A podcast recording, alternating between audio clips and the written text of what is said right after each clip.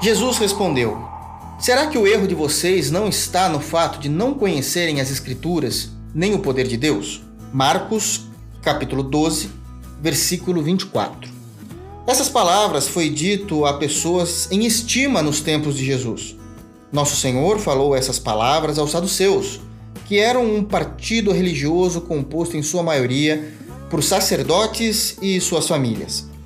E esse é um ponto que deve nos chamar a atenção, visto que Jesus dizia isto a um grupo de pessoas que, conhecendo a lei de Moisés, ainda se achavam enganadas a respeito de quem é Deus e o seu poder eterno.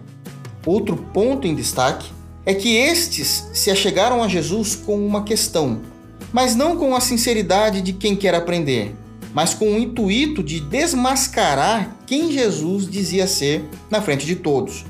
O tema da pergunta? A ressurreição. Os saduceus não criam no poder espiritual da lei.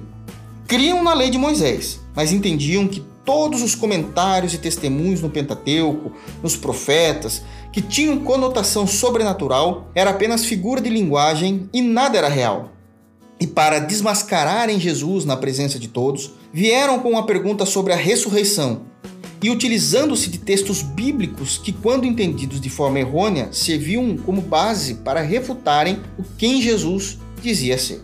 Jesus não se abalou diante deles. Jesus citou o mesmo Moisés citado por eles, comprovando que, mesmo que conhecessem a lei e a citassem, ainda não conheciam de fato a palavra de Deus.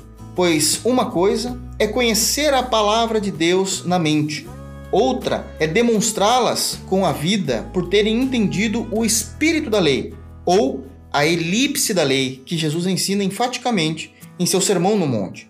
E como esse ensino continua sendo tão atual?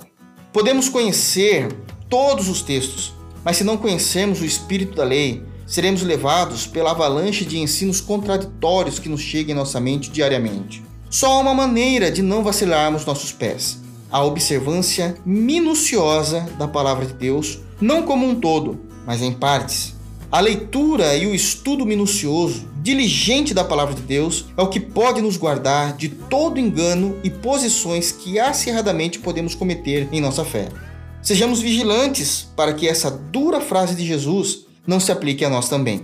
E nunca, nunca se esqueçam que o meu desejo é que, como chuviscos que regam a terra e gotas de orvalhos que estão sobre as folhagens, assim seja a palavra de Deus sobre você. Deus te abençoe em Cristo Jesus. Thank you.